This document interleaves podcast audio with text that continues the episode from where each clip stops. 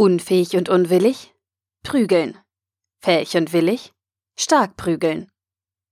Ein Artikel von omnisophie.com verfasst von Gunter Dück. Sind Mitarbeiter fähig oder willig?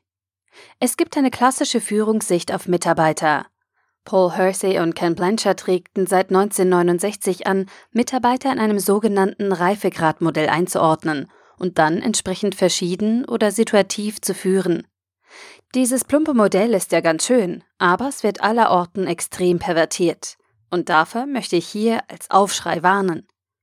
Das Patentrezept ist ganz einfach. Es ist wie geschaffen für zweistündige Power-Workshops mit 700 Euro Teilnehmergebühr.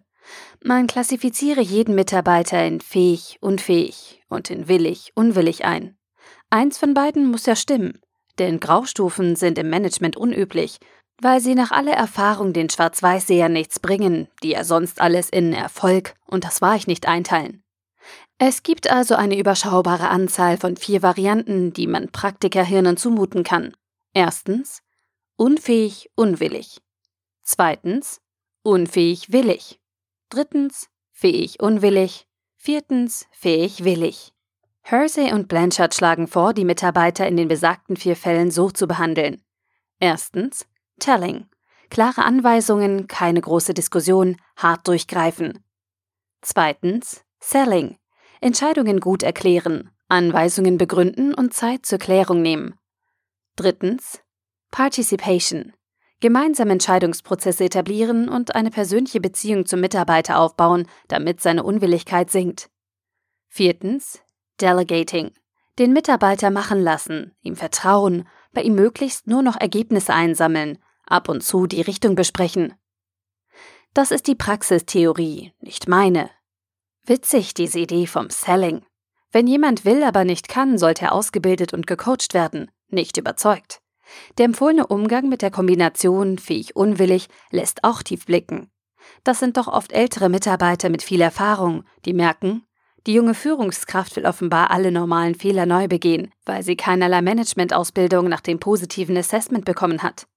Wir kennen alle diese Leiden, besonders der Älteren, bei Entscheidungen vollkommen übergangen worden zu sein und dann die Suppe auslöffeln zu müssen, weil man uns nicht zu fragen nötig hielt. Wer fähige, aber unwillige Mitarbeiter hat, muss doch nachdenken, ob er als Führungskraft überhaupt geeignet ist. Nun zum Hauptpunkt. Angenommen, die Führungskräfte sind total gut im situativen Management und auch sonst.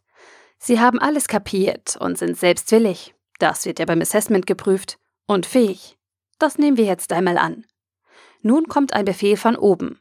Die Umsatzziele für dieses Quartal werden um 10% angehoben, damit ein Projektfehlschlag an anderer Stelle kompensiert werden kann. Nun muss die Führungskraft die Mitarbeiter sehr stark motivieren. Was tut sie? Lassen Sie uns überlegen. Reißen die unfähigen, unwilligen Mitarbeiter schnell die Karre aus dem Dreck? Absolut nicht. Also werden sie schnell mal angeschrien. Mehr geht ja nicht.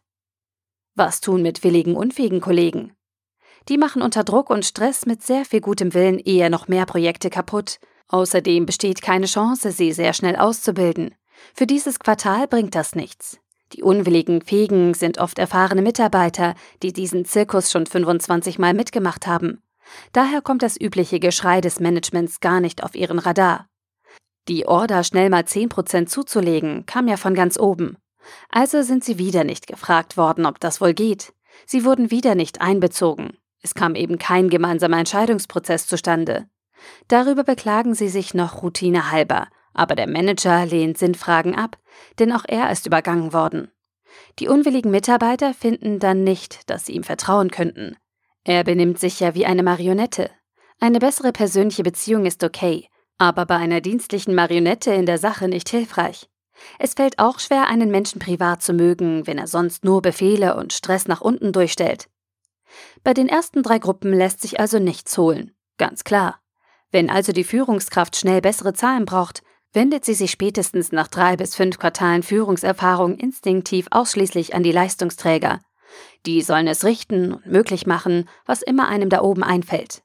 Also macht die Führungskraft Volldruck auf die, die sie nach der Führungslehre der situativen Reifegradlehre komplett in Ruhe arbeiten lassen soll. Dieses irrsinnige Vorgehen rettet oft das Quartal, aber nicht die Firma. Die Leistungsträger erschrecken und funktionieren eine Weile wie gewünscht. Sie hoffen, dass der Irrsinn nur einmal auftrat und wieder aufhört. Das tut er nicht, weil das nächste Quartal wieder so extrem wichtig wird. Das führt dazu, dass sich die Leistungsträger eingeengt fühlen. Sie werden unsinnig kontrolliert und zu kurzfristiger Hast gezwungen.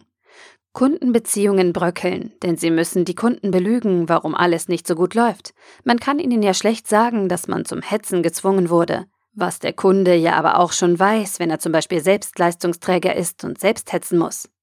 Kurz, die Leistungsträger werden langsam unwillig und landen dann in der dritten Kategorie der ewig Übergangenen. Fazit?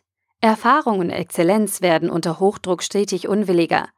Dieser schleichende Prozess senkt die Anzahl bzw. die Leistungshöhe der Leistungsträger und damit auch die Norm zur Orientierung, wann jemand Leistungsträger ist. Niemand nimmt diese Erosion zur Kenntnis, also keinesfalls ernst. Die Führungskraft merkt nicht, dass es kaum Unterschiede zwischen einer wirklich unfähigen Führungskraft gibt und einer, die man zwang, schädlichen Hochdruck auszuüben. Die zum Prügeln gezwungene Führungskraft fühlt frustriert, dass ihre Heroic Efforts nichts bringen und dass der Bonus wieder nicht kommen wird. Warum, fragt sie sich selbst, sich als den gefühlten Helden im Sturm, warum klappt es nicht? Ganz klar, die Mitarbeiter sind zum Kotzen. The doors are closing. This is the end. My only company, the end. Der Artikel wurde gesprochen von Priya, Vorleserin bei Narando.